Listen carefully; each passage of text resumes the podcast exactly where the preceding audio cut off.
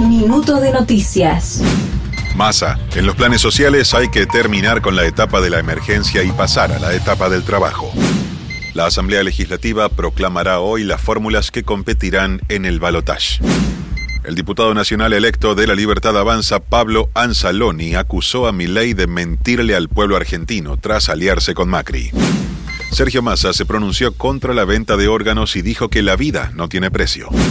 Datos de la AFIP, la recaudación tributaria subió 127,4% en octubre.